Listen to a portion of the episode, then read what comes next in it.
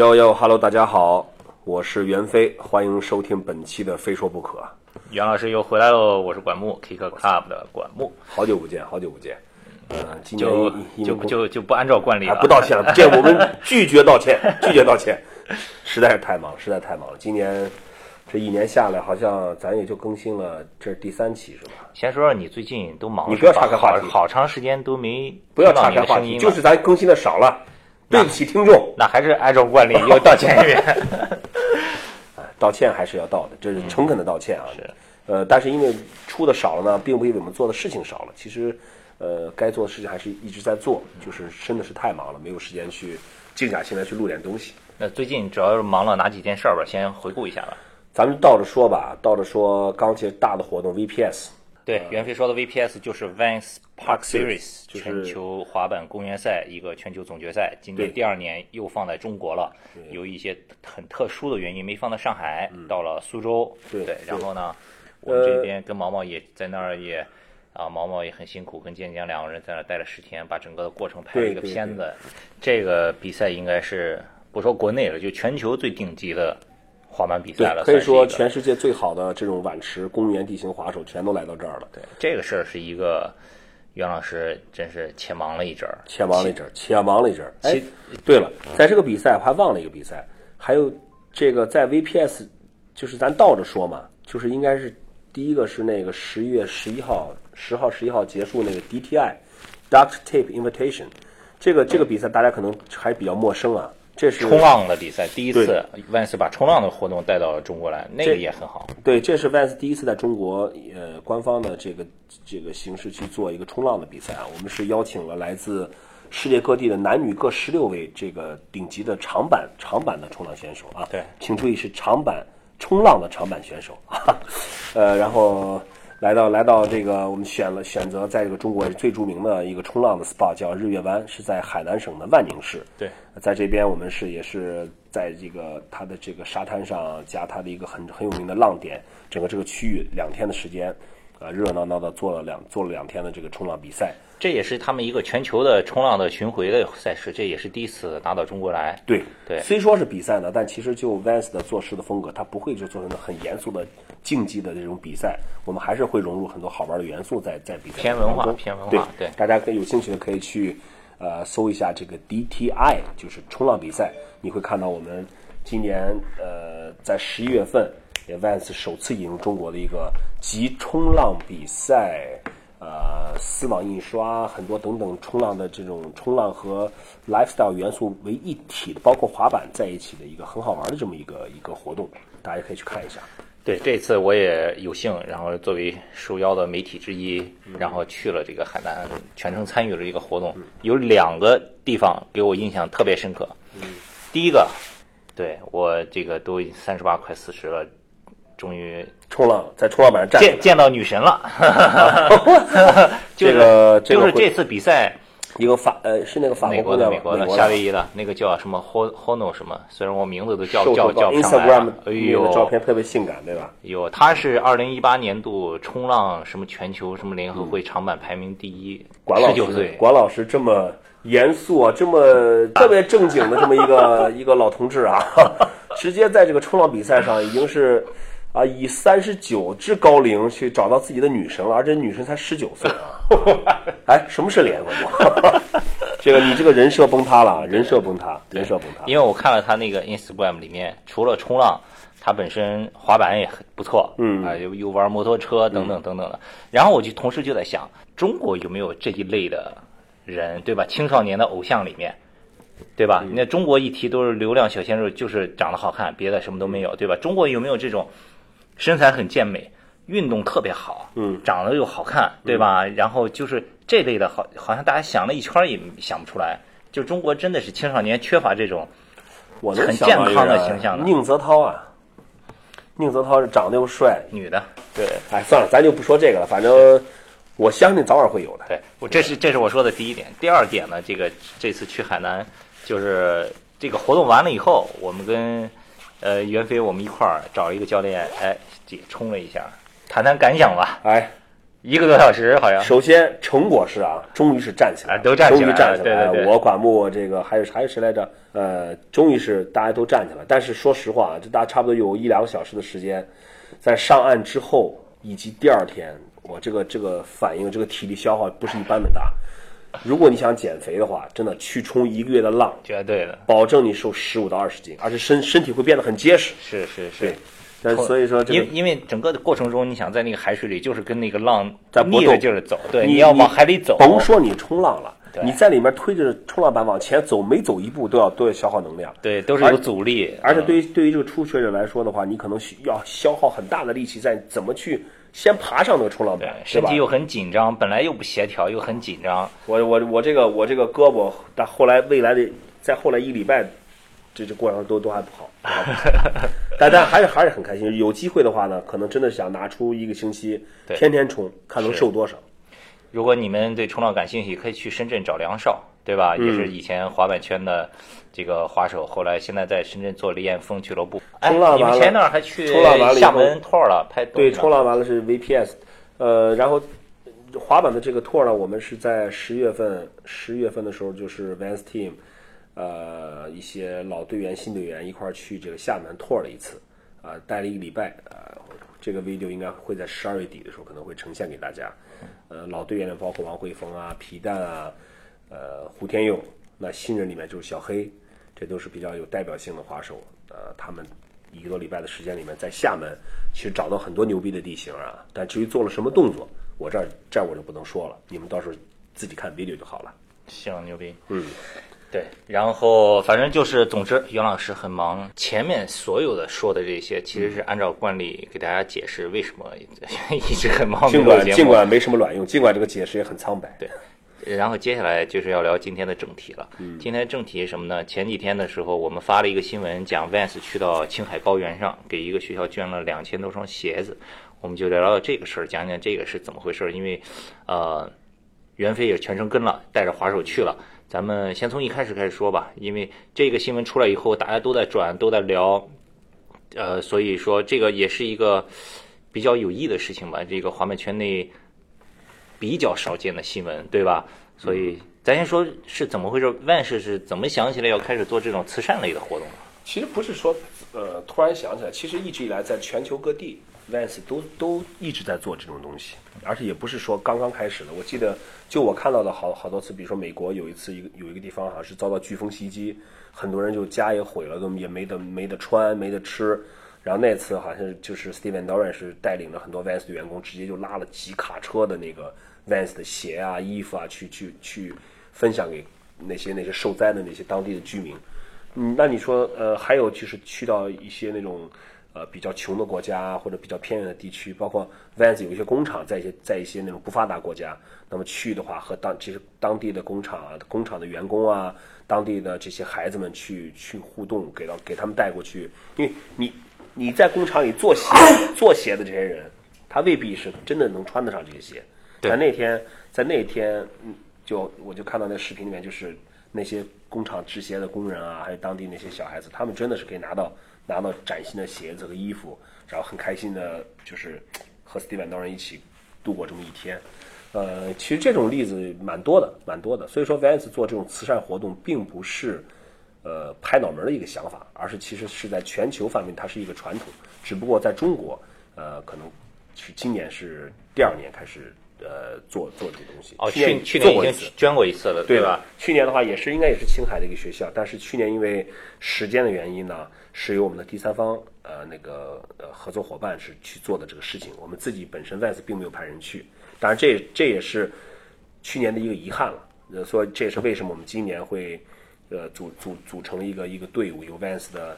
呃员工啊，Uvans 的滑手啊，包括滑板媒体啊，包括就是大家一起去到这个青海去做这个活动。那主要就聊了今年，因为今年然后媒体也去了，嗯你也去了，华叔也去了，对吧？讲讲这个过程是怎么样？因为那个地方海拔还挺高，三千七百米，那就很快三千八了快3800很高了。那对四千米就青岛高原嘛，这个那也属于青岛高原了。先讲讲这个是你们去的这个过程，好像也很周折，什么转机啊什么的。这个对，其实呃，在去之前呢，大家都知道是高原嘛，所以说大家也做好了一些心理准备。去之前，我记得群里头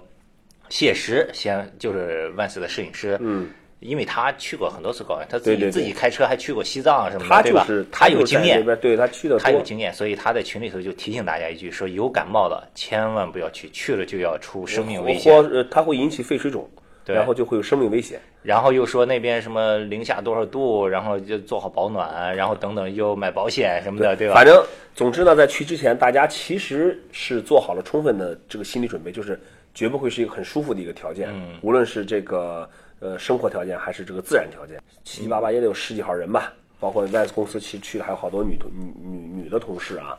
呃，然后就首先从这个买机票就发现，呃，我们是要先飞到西宁。然后在西宁住一晚，第二天才能坐车去到泽库。我们去那地方叫泽库，是一个县。就我们买的这个这个到西宁的飞机呢，是到西安转机，所以说从上海飞到西宁，差不多就要消耗掉，呃，五个多小时吧。到西安的话，大概停了有不到一小一小时，反正全程差不多五个小时。OK，然后到了到了西宁的话，已经是已经是那个晚上了吧。因为西宁其实也是两千多米嘛，就大家虽然说西宁不算高原吧，但可能因为心理作用，到了西宁还是觉得有点难受啊，有点，哎呀，不说哪儿难受，就是哎不太舒服。然后到了晚上就去吃晚饭，然后我还没他们穿着羽绒服什么，我还觉得哎呀没多冷什么的，直接就穿了个帽衫就出来了。我操，吃去的时候还好，吃完饭以后往回走就冻得不行了，后来没办法打了一车，太冷了。因为一下从一个上海，也就是还是十几度一天就，啪跑到零下，就还是有点受不了。但在西宁，总的来说还是还是一个，就是就是冷一点，没有什么正常啊哎正常正常。然后第二天呢，我们就包了一个车，包了一个车，一早从酒店出发。呃，这个之前问过这个司机，司机说三个小时，呃三个小时也还好吧，就开开开开开，这一路就感觉就是往开着，就是开了大概两个小时以后，就慢慢的周围就都是那种雪山了，就能感觉到耳耳朵有会跟坐飞机一样有感觉。耳朵没感觉，但是你的随着这个海拔的升高，你的呼吸，你的呼吸会觉得真的有点憋气。哎呦，然后呢，呃，就整个但但去的时候，因为往那儿走的时候，一大家也都是很很多人都是第一次上这个这个高原了，第一次看到这种大雪山，大家都比较兴奋，所以相对来说还还好一些，因为这个氧气瓶也备足了。但是司机师傅说提醒我说，最好能不吸尽量不要吸，因为一旦你吸上了，你就要一直都要吸氧气了。我有成瘾，对吧？就气罐儿，就你会有依赖性嘛，对吧？啊，就完了，一走，这句话如果单独被人抠出来发出来的话，哎呦，哎呦，尽量不要吸，尽量不要吸，不，然后就是，就而且去了，大家大家都还觉得挺兴奋的嘛，就就所以说相对来说，高原反应呢，在到达目的地之前还不是很明显，嗯，但一路就看，但一路能感觉到这个周围的环境，它车是盘着山往上开，越开越高，越开越高，然后周围是雪山越来越多，那公路条件怎么样？呃平吗？还是颠簸？不颠，就就是都修好的公路，就盘你在电影里看到盘山公路，有有那么两个公路落差感谢改革开放四十年呀，要想给祖国带来了翻天覆地的变化。要想富，先修路，勿忘初心，牢记使命。咱们的号保住了，继续保住说吧。好好好好。呃，然后但当中呢，呃，有一些这种外面的这个这个那个风景啊，很震撼。就放眼望去，你你会觉得就是你眼睛能看到的这个全是白色的大平原，就感觉到北极了一样，就你会觉得有种来到世界尽头的感觉，就忽没有一个人，就是一个一片你能眼能看到的全是一片白的，就有那么一些场景啊，你会觉得我操，这是。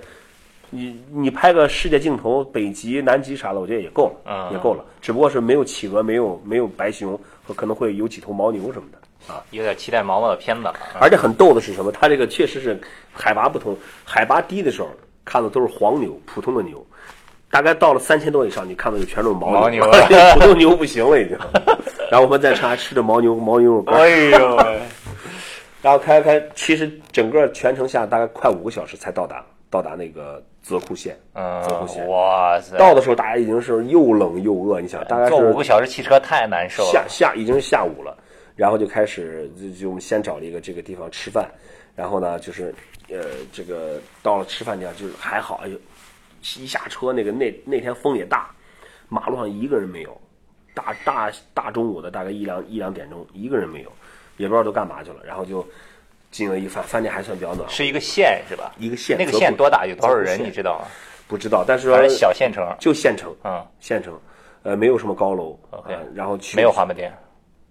呃，看到的，哎，你还别说，看到第一个，它县城你也别太觉得是太落后啊人家县城第一个，我看到一个服装店啊，旁边墙上喷着一个 Supreme，哦，这真就是自己喷啊，Supreme，这个意识、文化意识是在，就是到位了，已经已经有触角，已经触达到那边去了。哎，但是从另一个角度说，Supreme 不是最近刚出了这个新的滑板片嘛，对吧？嗯。从另一个角度说，Supreme 这个品牌做的，不管作为滑板人觉得它纯不纯粹了，怎么不怎么样，人家这个品牌包装，这个文化渗透力确实是，你像我就问中国西部，你们都是哎，我就问问你，现在哪个哪个牌还敢出个一个半小时的片子？这个说的好。还敢出个一个半小时的片子？其实他那个片子没有慢放，也就是半个小时。哎，扯远了。扯远了但人家就敢出啊！咱说到这儿啊，就就其实这个这个地方，我们我说实话，我去之前我想象中是那种很很穷啊，很有点落后，但去了以后发现跟我想的不一样，它就是一个中规中矩的小县城，但它那个地理位置很特殊。你想，我们我们从西宁开到那边要开五个小时，它的周围就全是雪山高原，没有没有任何其他的东西，对吧？哇，你你你想想这个环境，然后吃饭的时候呢，当地人我是第一次接受这个哈达，你知道白色的哎呦哎呦，感觉很很带回来了吗？呃带回带回带回来了，然后很就挺神圣那种感觉，但人家是当地一个礼节嘛，对带个哈达，中午吃饭招待的，果然不愧是这个这个高原这个藏区啊，全是全是肉，全是肉，奶茶有吗？奶茶是有，啊奶奶茶是那种也不咸也不甜，因为之前在蒙古和新疆喝的奶茶是咸的嘛，不一样啊。啊，这个就是没有味道，可能加了糖就是甜的奶茶。然后那个那天可能饿了，觉得哎呦那种手拿小刀切的那种肉啊，自己切，还有那种馅儿饼，还有那种馕饼什么的，加真香加上当地的拌的那种小小小菜，哎，还真是吃着挺舒服。真香一颗。完了以后就去到酒店，我们我们住的当地也算是有一个大酒店了。哎，还有青稞酒，不敢喝酒吧？高原呃，我你看我这么爱喝酒的人，没敢喝，没敢喝，而且说到了以后最好连澡都别洗，万一感冒啊，可能就变成相框下来了。那个，然后就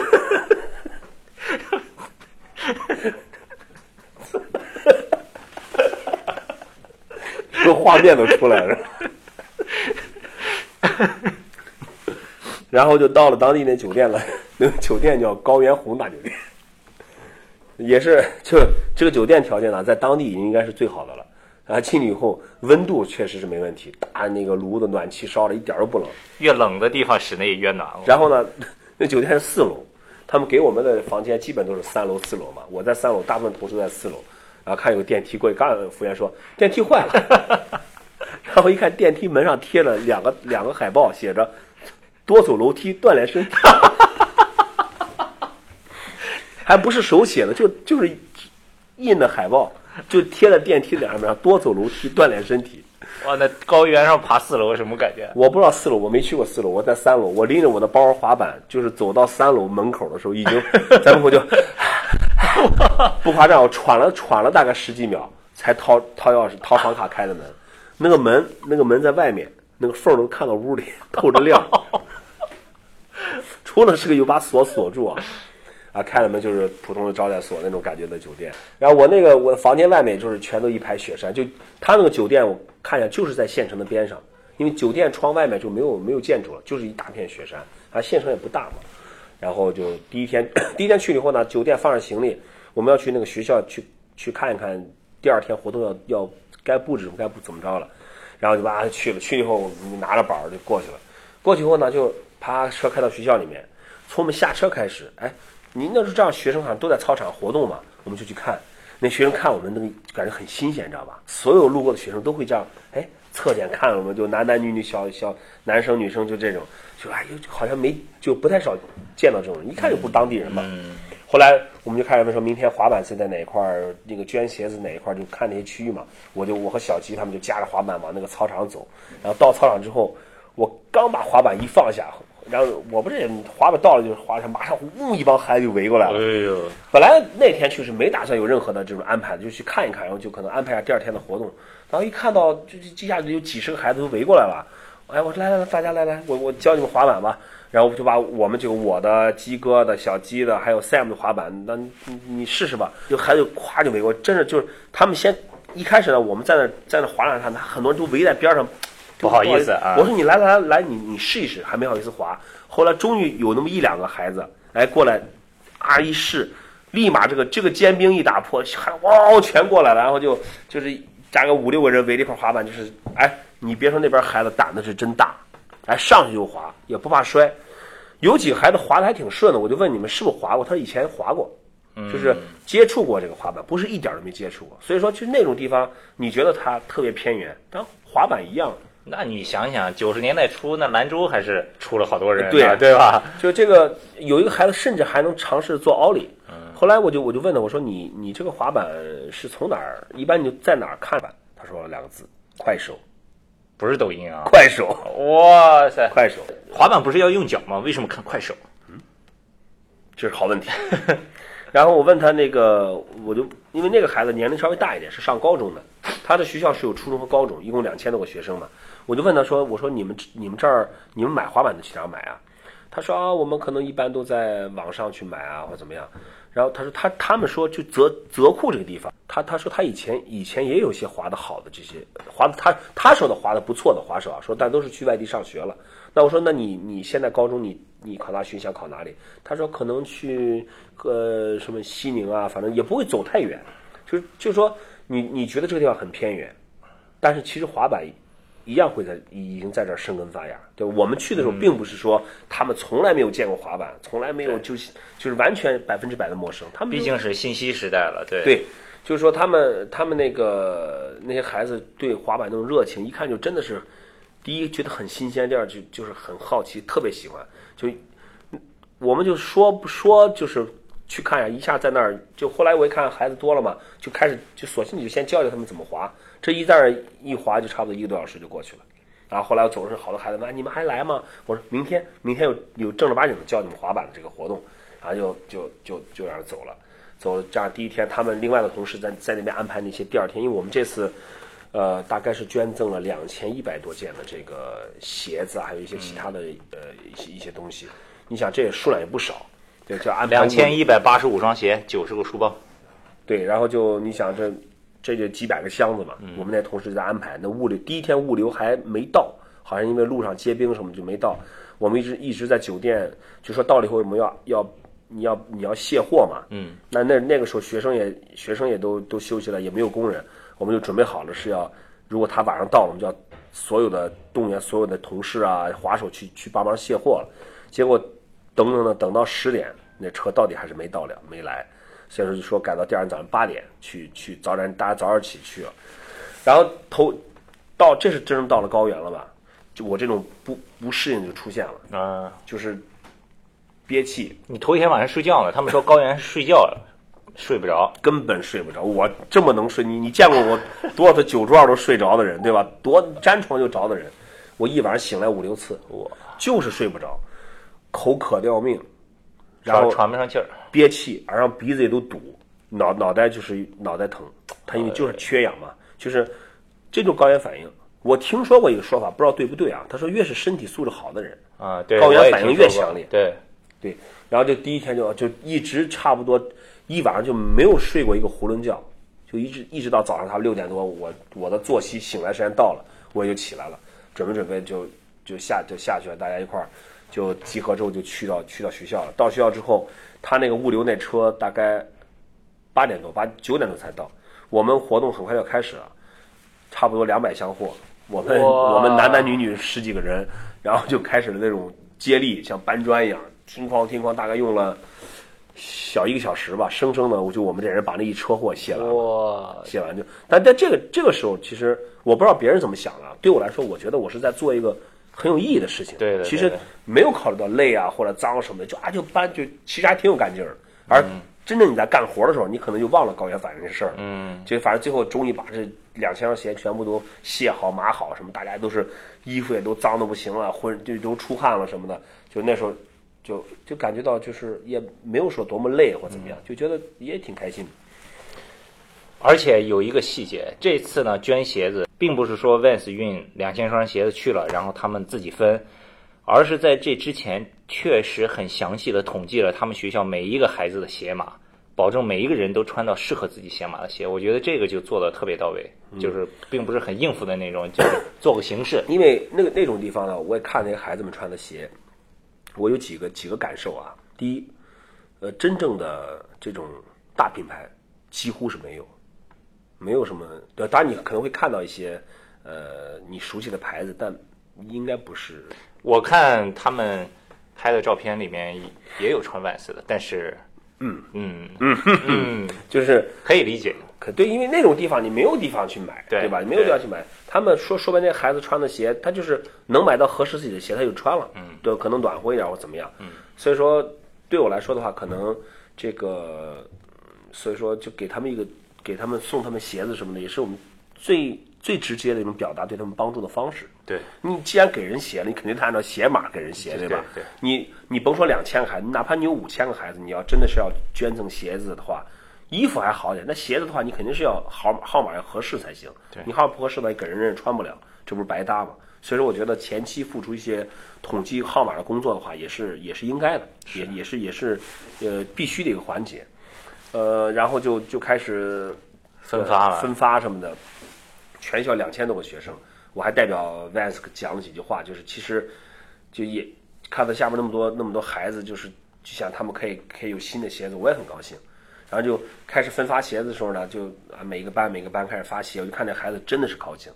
真的高兴。肯定是。有的拿到那种，比如说什么漫威的合作款啊，还有或者是那种 Snoopy 那种合作款，还先看鞋盒很漂亮，打开看鞋子，就那种那种看到这，就像让我想起我小时候就是拿到滑板了。逢年过不是滑板了，逢年过节的时候，家里才能给买双新鞋什么，就拿到那种新鞋那种感觉就高兴。你从他他们表情眼神里面看，真真的开心。真的开心。那天在编辑这个新闻的时候，我还跟编辑在办公室里说：“我说这一天肯定是这个学校小孩这一年里头最开心的一天。”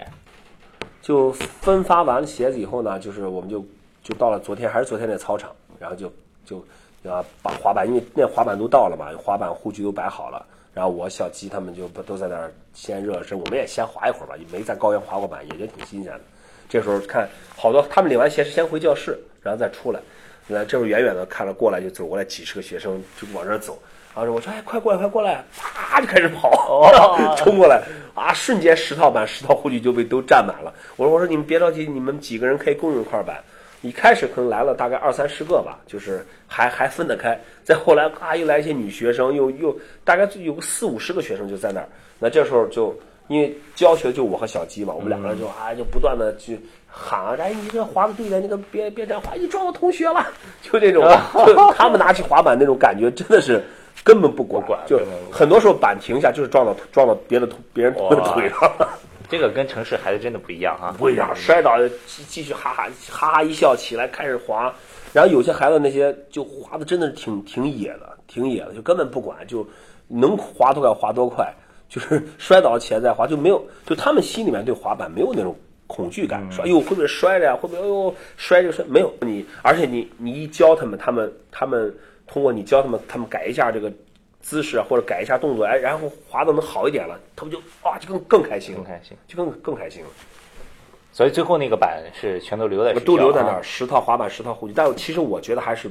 远远不够的。对，他们有两千个学生，我们留十套滑板，就说但是说总总比没有强。这是第一步，对吧？总比没有没有滑板强。这个项目估计接下来应该是他们体育课最受欢迎的项目了。哇塞，小吉还表演了几下，是吧？小吉最后那肯定了，作为职业滑手，对吧？后来我就到最后的时候，我说：“哎，我我让我们的职业滑手给你们表演几个动作啊！”哇，小孩啪围过来，然后小吉说：“不还可以啊，大乱尖儿翻都有一次。那种高原，小吉穿了三条裤子，一个羽绒服，羽绒服。”后来就跳，大概跳了四叉吧，大概反正哇可以。小鸡儿看小鸡腿恢复的也还可以，啊，这个功底还在，也是滑完了没有太大反应，只有狂吸氧，狂吸氧，谁说没有太大反应？狂吸氧，就两个人吸氧吸的最多，一个小鸡，一个赛。是，我就看见小鸡有照片在那个你们租的车上狂吸氧，因为他我我是坚持到底就没有吸过，所以我觉得他们吸可能是因为我能想到这种感觉，就你你很憋气的时候。你一吸氧肯定很舒服，但是你再憋气，你你如果不吸氧，你就你就不行，就所以就要一直吸。索性氧气罐买的很足，哇，特别足。呃，然后那个他买的氧气罐，我形容一下，就像那个喷气罐一样，只不过上头杀虫剂，杀虫剂哎，杀虫剂，只不过上头有一个塑料的罩子，正好啪把嘴和鼻子罩在里面，那样就压缩空气那种，就是喷出来那种氧气。对对对对对对对，跟这孩子一块玩了差不多小两个小时吧，而且哇塞，还可以。第二天还好，天气特别好，啊。没有风。第一天就是风特别大，第二天我零下十几度，我就直接穿了一个帽衫，一条绒裤就跟他们滑。这几天这不是今天上海又是全年空气污染最厉害的，前几天北京又是爆表什么的，我看嗯青岛昨天也爆了，我看从那儿发回来的照片，那个天蓝到根本不需要滤镜。呃，不需要滤镜，不需要滤镜。但是呢，他们那边因为是烧煤取暖，所以在早晨起来的时候，它那个县城县城上空还是有一层那个那个那种灰尘，嗯但是可能一到中午就没了，估计也就那个地方除了那个小县城，周围全都是大雪山，很快就消耗掉了。对所以天气真的是特别好，空气也好。滑板这边结束以后，他们我们不是两千双鞋就两千两千多个鞋盒嘛？对，我们就按照班级为单位，让他们用鞋盒去 DIY 创意，就是那种创意一些一些作品。说到这儿呢，我我真的要说一说我当时的感触了。